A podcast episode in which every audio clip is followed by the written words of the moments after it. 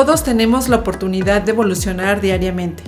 Es posible hacer cambios si estamos conscientes de nuestras propias acciones.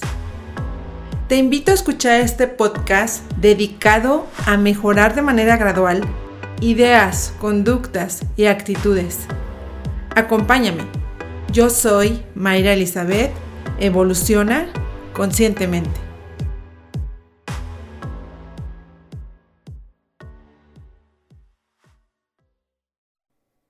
Hola, ¿qué tal? Gracias, gracias, gracias por coincidir. Recibe un gran abrazo. Bienvenidos al episodio número 12. Aprendamos a escuchar. Valor es lo que se necesita para levantarse y hablar, pero también es lo que se requiere para sentarse y escuchar. Winston Churchill. ¿Cómo evalúas tus habilidades de escucha? Voy a mencionar algunas preguntas para que ustedes mismos evalúen su nivel de escucha y pues se dan una idea. ¿Sueles interrumpir la charla cuando estás platicando? O sea, te gana la emoción y estás, y esto, y el otro, y aquello.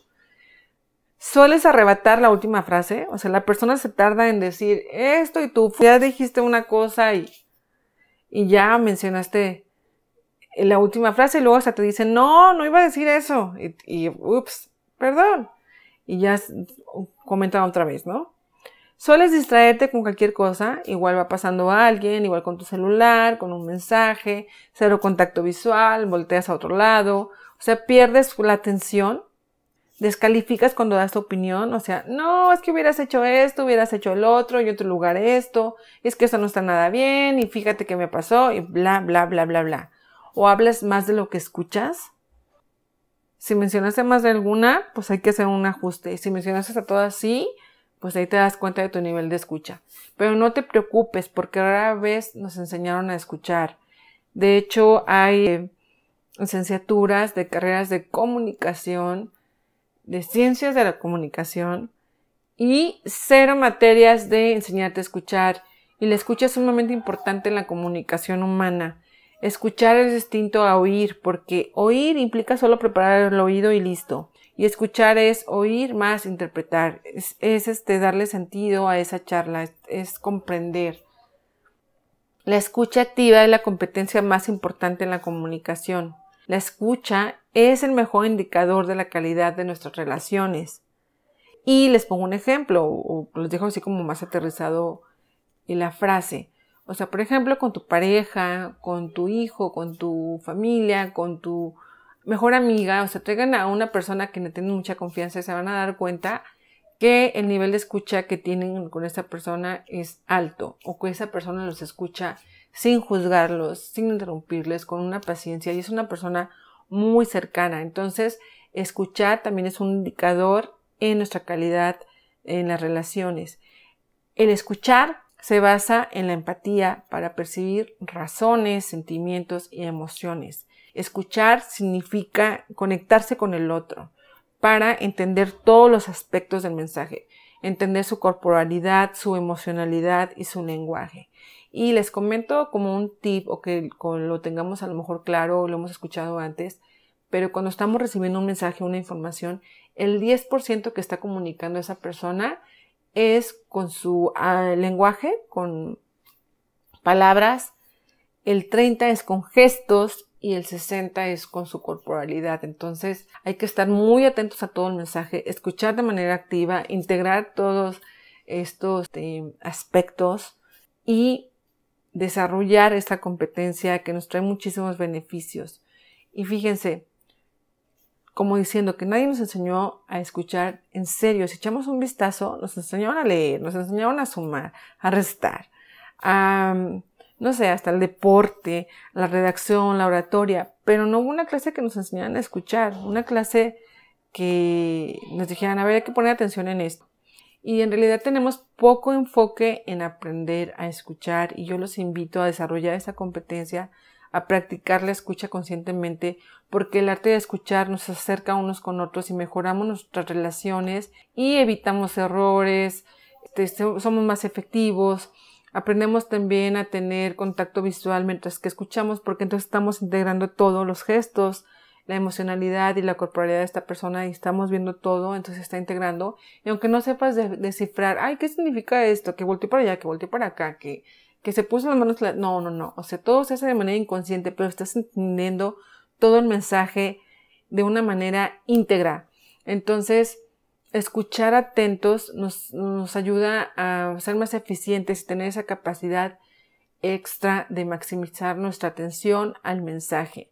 Y tendremos que estar atentos a no interrumpir, a tener contacto visual, a analizar este, lo que nos está diciendo el emisor, a regresarle un feedback inmediato, a darle retro de si entendimos o no, si nos quedó claro lo que escuchamos o no. También evitemos hacer juicios, o sea, retrasemos nuestros juicios, porque yo sé que mientras que escuchamos ya estamos pensando una historia, estamos diciendo, yo le hubiera hecho así, así, así, allá, ahorita que termine voy a decirle esto, entonces no estamos atentos porque estamos formulando nuestras ideas, nuestros pensamientos y estamos más con nosotros que con la persona que nos está contando, nos podemos distraer y la persona también percibe eso.